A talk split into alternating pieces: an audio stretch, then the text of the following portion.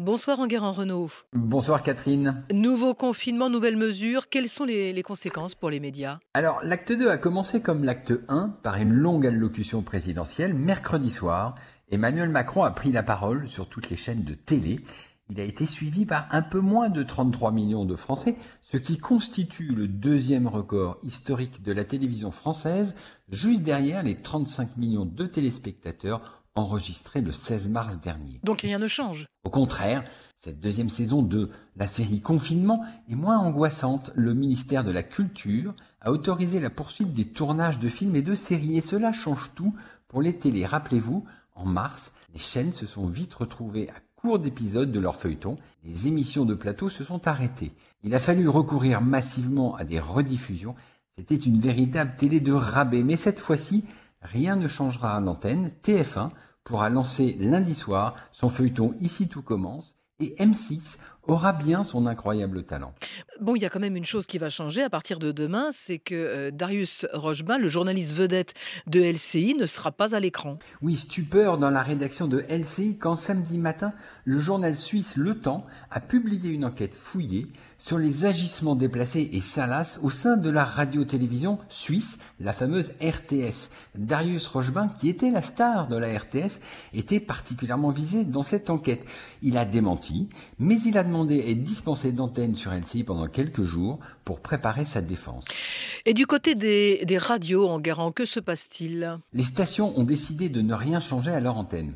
En mars, France Inter avait bouleversé ses programmes. En octobre, le seul changement sera que la bande originale de Nagui et Par Jupiter avec Charline Vandennecker, eh bien, ces émissions seront enregistrées dans de grands studios en dehors de la maison de la radio. Mais ça veut dire quoi? Que tout va bien? Eh bien, ça serait trop simple.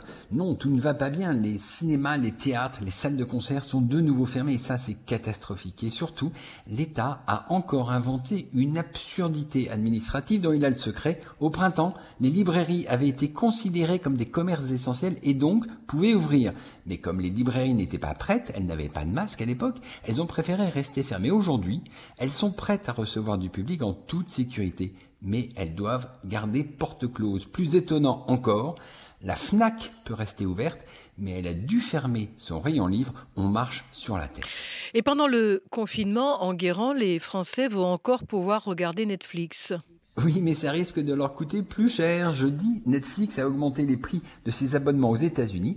Les 73 millions d'abonnés américains vont devoir payer 1 dollar de plus pour la formule classique et 2 dollars de plus pour la formule premium.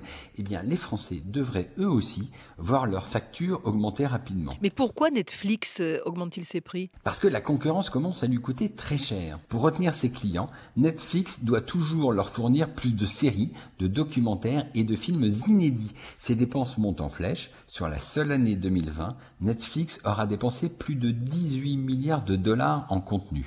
Les autres gagnants du confinement, ce sont les GAFAM. Oui, jeudi soir, les Facebook, Google, Amazon, Apple et même Microsoft ont publié en même temps leurs résultats financiers pour le troisième trimestre. Ce fut un véritable feu d'artifice. Une simple addition permet de constater que les cinq géants du numérique ont cumulé un chiffre d'affaires de 265 milliards de dollars en seulement trois mois d'été, des chiffres qui défient l'entendement. Et pourtant, ils sont attaqués par le Sénat américain. Oui, mercredi, les sénateurs américains ont auditionné Mark Zuckerberg, qui est le patron de Facebook, Sundar Pichai, qui est celui de Google, et Jack Dorsey, qui est celui de Twitter. Le sujet était grave.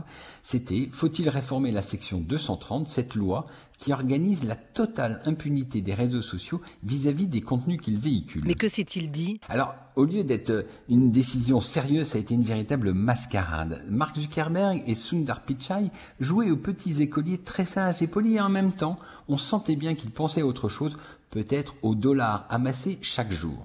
Quant à Jack Dorsey, il ressemblait à Rasputin avec sa longue barbe grise et semblait attendre avec impatience sa prochaine séance de yoga. Pour terminer en guerre, on va rendre hommage à un très grand acteur.